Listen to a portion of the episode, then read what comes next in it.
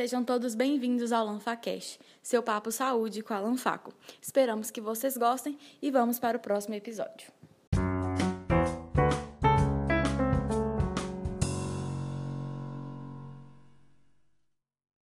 Querido colega, querida colega, uma honra estar aqui falando com vocês.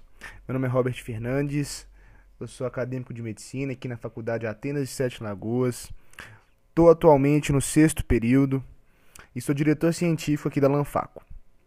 A gente da Lanfaco decidiu fazer esse podcast para a gente falar um pouquinho de saúde com vocês e de variados outros temas que vocês tenham interesse.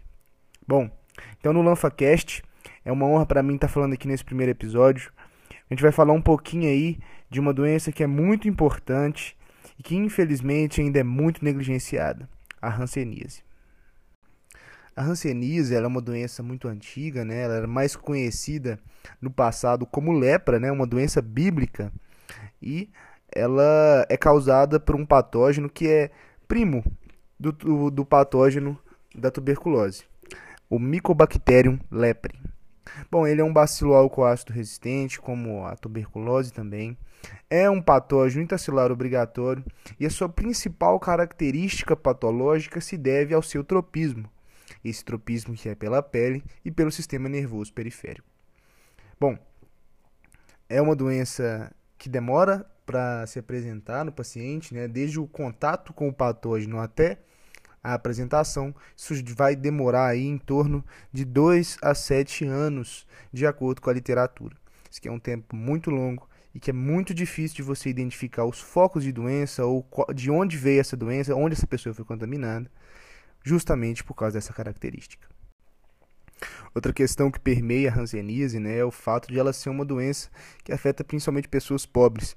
Isso é muito problemático porque isso acaba impactando sobre o grau de pesquisa sobre essa doença. Né? Então, a gente não vê tantas pesquisas, infelizmente, justamente porque é uma doença com alto impacto social, mas que afeta principalmente pessoas pobres que vivem em grandes aglomerados populacionais, em locais de aglomeração e de mau saneamento. Né? Então, isso favorece essa, essas patologias. Ela é uma doença de alta incidência, é, a gente tem aí em torno de 500 mil casos novos por ano. Isso é um número muito alto. E uma prevalência também interessante, mas que ainda é imprecisa, principalmente por causa dessa dificuldade de ser uma doença de difícil é, triagem, de difícil, difícil de você encontrar onde estão essas pessoas e de precisar realmente esses dados. Então a gente tem aí hoje em torno de 0,6 a 8 milhões de pessoas com essa doença, que tem um estigma social muito grave, que é transmitida principalmente por meio do fluido respiratório que se especula é que sejam por meio desses fluidos respiratórios, mas isso ainda é incerto. Qual que é o verdadeiro meio de transmissão? Podendo ser também pele-pele, podendo ser também por algumas hipóteses que vêm surgindo de vetores mosquitos ou animais reservatórios. Mas o que é mais certo é que sejam pelos fluidos respiratórios e pelo contato de lesões da pele ou pela injeção direta. Agora falando do ponto de vista de manifestações clínicas, de como que essa doença se apresenta, de como os pacientes vão ser afetados por ela, isso é muito dependente também da resposta imune, né? Se ela vai ser a forma paucibacilar, que é aquela caracterizada por poucas lesões, ou se ela vai ter a forma multibacilar, que vai ter múltiplas lesões, várias lesões. Isso vai depender da resposta imune do ponto de vista TH1 ou TH2. Quando essa resposta é predominantemente TH1, que é uma resposta mais citotóxica, né? Ela vai afetar, vai tentar matar o patógeno. Ela vai ser uma resposta que vai induzir uma apresentação patológica paucibacilar. Se for multibacilar, vai apresentar um padrão mais TH2, que é uma, uma resposta mais reparativa, mais de contenção da doença. Então, essa vai ser a característica predominante da, das lesões rancênicas de acordo com a imunologia. Existem também outras classificações, como a classificação de Madrid, que divide ainda essas formas paucibacilar e multibacilar em várias outras, que são as tuberculoides, as borderlines, que se dividem em três, né, as borderlines, e as lepromatosas, que são aquela lesão mais, mais agressiva, né? Então, tem essa divisão, mas do ponto de vista operacional, o que se usa mais é a paucibacilar e a multibacilar, que é o que vai te indicar qual tratamento você vai instituir para o seu paciente. No caso da forma paucibacilar, é, a gente vai ter aí lesões mais maculares, algumas placas no paciente, bordas bem definidas e elevadas, com uma palidez central. Essa é uma lesão que se parece um pouco com aquela lesão da leishmaniose, né, com as bordas elevadas, né, vai ter um aspecto mais de anel.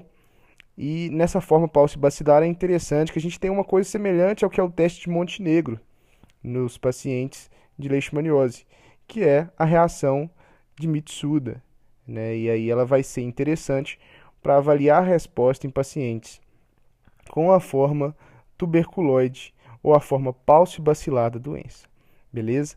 Clinicamente, a OMS divide, classifica essa doença como essa forma da doença como sendo aquela que tem menos de 5 lesões cutâneas e um, até uma lesão nervosa.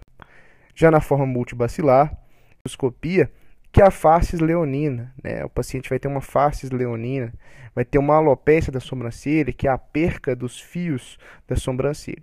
Essas são características gerais. O objetivo aqui não é destrinchar as manifestações clínicas, até porque elas são muito dependentes de imagem, né? E não é o, o foco de um podcast.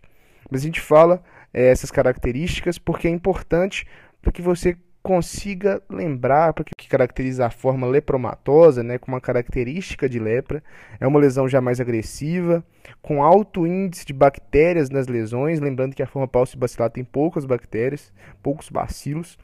Então, na forma multibacilar vai ter muitas bactérias, vão ter várias lesões nodulares, várias placas infiltradas no paciente, mal delimitadas, e aí essas lesões vão ser a característica pode evoluir também com aquela conhecida lá da nossa, é, do nosso estudo de ecto, a capacidade de movimentação da área inervada para aquele nervo afetado, certo? E aí, clinicamente, a forma multibacilar, ela vai ser aquela que tem mais de cinco lesões cutâneas e mais de uma lesão nervosa. Essa é a característica aí que é preconizada pela OMS. Bom, falando de complicações, que é mais complicado realmente da hanseníase, é, são os dois tipos de reação rancênica. Tem a reação rancênica tipo 1, que vai ser caracterizado por febre baixa, novas lesões de pele, e um quadro que é mais difícil, que é a neurite dolorosa. Essa é gravíssima, deve ser tratada com urgência, para que isso não evolua para a perca daquele nervo. Né? Porque se isso não for tratado rápido, pode ter a perca da capacidade daquele nervo e ter a morte neuronal mas procure depois, procure por artigos, por referências, para que você possa ver essas imagens, porque é muito importante também. Beleza?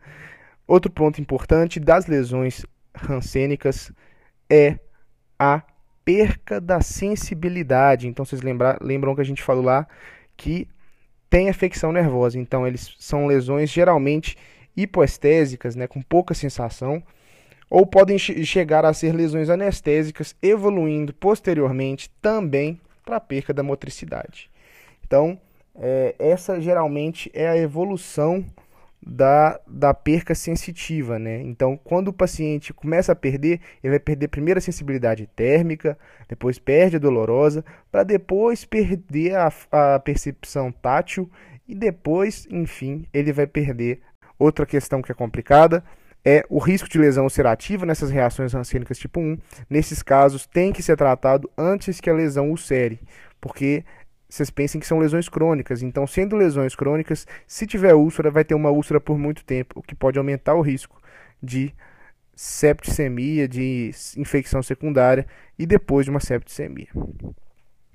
Outra complicação gravíssima é o eritema nodoso rancênico. Esse acontece mais na forma multibacilar essa, o eritema nodoso rancênico é a reação rancênica tipo 2. Ele surge geralmente após o início do tratamento, né, que é a poliquimioterapia. Geralmente mal-estar, tem febre e várias pápulas eritematosas em todo o corpo. Elas geralmente são de rápida evolução, mas o problema é quando elas essas lesões acontecem em órgãos específicos. Então pode acontecer no, nos olhos, causando veite, pode causar neurite também é, pode causar orquite, pode causar glomerulonefrite. Então, ela pode causar uma série de complicações em diversos órgãos, e é isso que é o mais complicado e o mais perigoso do eritema nodoso rancênico. Outra coisa que é importante e até interessante de falar é a possível destruição da cartilagem intranasal, que é uma característica aí que vai acabar sendo um diferencial com a leishmaniose em sua forma mucosa ou mucocutânea, né? As lesões, elas acabam sendo complicadas também porque elas têm um grande impacto social, né? Então as pessoas quando veem uma lesão típica de uma pessoa com hanseníase, elas vão ter aquele estigma, que é uma coisa ainda muito complicada, né?